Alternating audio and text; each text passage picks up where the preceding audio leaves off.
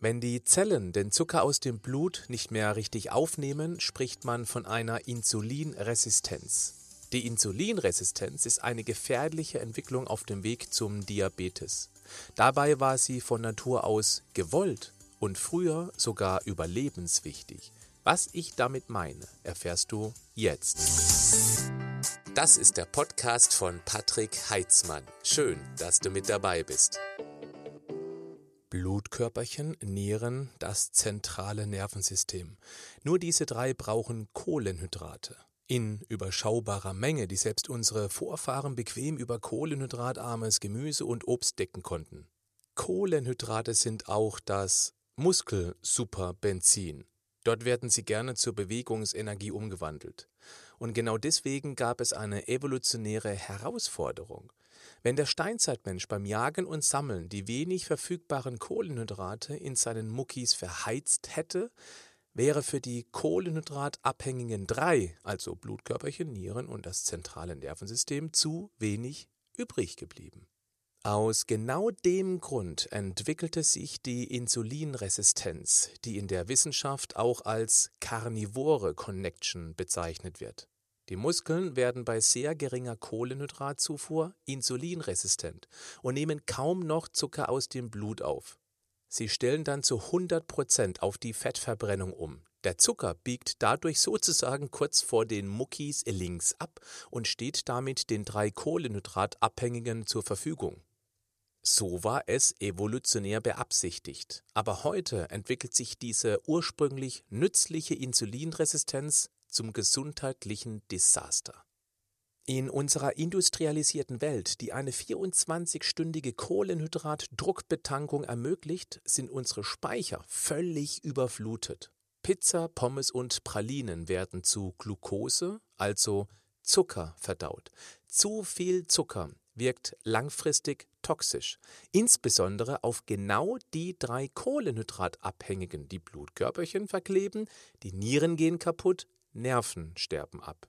Um also den vielen Zucker schnell aus dem Blut zu schaffen, schüttet die Bauchspeicheldrüse wie wild das Speicherhormon Insulin ins Blut. Insulin fegt den Zucker in die Zellen. Zunächst in die Leber, da passen so ungefähr 80 Gramm Zucker rein und die ist immer gut gefüllt. Das ist eine Art Notlager, das ungerne angezapft wird. Zudem circa 300 Gramm in die Muskeln. Ja, blöd, wenn man aufgrund Bewegungslegasthenie nicht mehr ganz so viel davon hat. Der Rest wird in die Fettzellen gestopft und da ist Platz, ja, sehr viel Platz. Und das strapaziert so irgendwann mal jede Leggings. Dabei könnte der Zucker wundervoll in den Muckis verbrannt werden.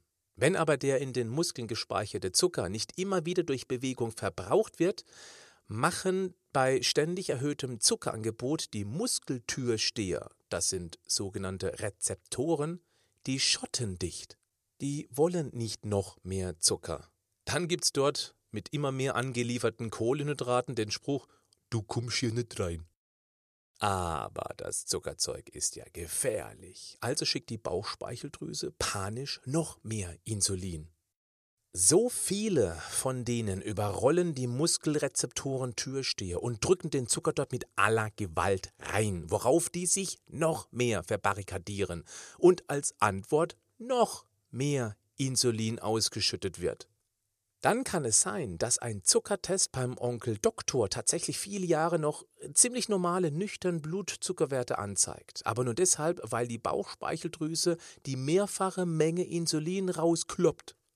Das Süßmäulchen freut sich über den normalen Zuckerwert und das Lob des halbgöttlichen Weißkittels. Aber irgendwann ist es soweit. Bauchspeicheldrüsen-Burnout. Dann streikt der Insulinchef. Jetzt passiert Folgendes. Der Zucker im Blut steigt permanent an und vergiftet das Gewebe. Wenn nicht mit Hilfe der dankbaren Pharmaindustrie mittels Tablettchen die Bauchspeicheldrüse zu nochmaliger Höchstleistung geprügelt werden würde, bis der völlige Zusammenbruch erfolgt, dann kommt Rettung von außen per Pieks. Insulin wird per Spritze injiziert, was die Muskeln dann noch resistenter macht. Verrückte Welt. Dabei wäre die Lösung einfach oder zumindest logisch. Zunächst einmal die Kohlenhydratbomben deutlich reduzieren. Wenn der Zucker, also die Kohlenhydrate, doch nicht mehr richtig in die Muskeln geparkt werden können, dann sollte er eben deutlich reduziert werden. Ein Anfang? Gezuckerte Getränke weg. Aber auch mal Nudeln und Reis reduzieren. Schmecken doch sowieso nur mit Soße.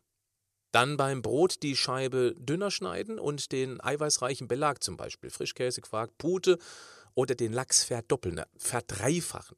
Statt Müsli zum Frühstück einen selbstgemachten Obstquark.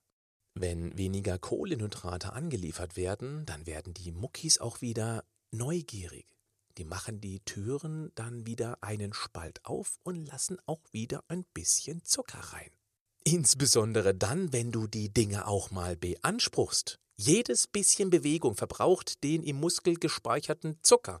Und wenn du auch mal intensiv trainierst, also ins Schwitzen kommst, dann fackelt das Papier dort regelrecht ab. Dann werden die Muskeltürchen wieder sperrangelweit aufgerissen. Zumindest wenn das mal ein paar Wochen durchgezogen wird. Das wiederum entspannt die Bauchspeicheldrüse und die nimmt ihre Arbeit wieder mehr und mehr auf. Es gibt aber noch einen Vorteil. Wenn du mittels intensiven Muskeltraining deine Muskelspeicher vergrößerst, die Muskeln dichter, fester werden, hat da auch viel mehr Zucker Platz. Bis zu 500 Gramm. Das sind ein paar Portionen Kartoffeln. Die schwimmen dann nicht mehr als Blutglucose durch die Gegend, um deine Gesundheit zu ruinieren. Falls du oder dir eine nahestehende Person schon unter Diabetes Typ 2 leiden solltest, der Zug ist noch nicht abgefahren. Der steht noch im Bahnhof. Du musst nur einsteigen, dort zu den angebotenen Leckerlis mal Nein sagen und ein bisschen mehr rumhampeln. Bis zum nächsten Podcast, wenn du magst. Einen ganz kurzen Moment noch, der könnte sich für dich lohnen. Fast drei Jahrzehnte Erfahrung stecken nicht nur in meinem Podcast, meinen Büchern und meinen Firmenvorträgen, sondern auch komprimiert in meinem kostenlosen Online-Workshop, zu dem ich dich hiermit einladen möchte. In circa 60 Minuten erkläre ich dir, wie einfach gesunde Ernährung sein kann, wenn du dich auf die magischen 47 konzentrierst. Und du erfährst dort auch, warum die Hormone stärker sind als unsere Willenskraft und wie wir uns das zunutze machen können. Ich zeige dir auch eine einzigartige Idee, wie du deinen inneren Schweinehund sozusagen auf die Hundeschule schicken kannst. Und du kannst mir dort auch Fragen stellen, die ich dir dann beantworten werde.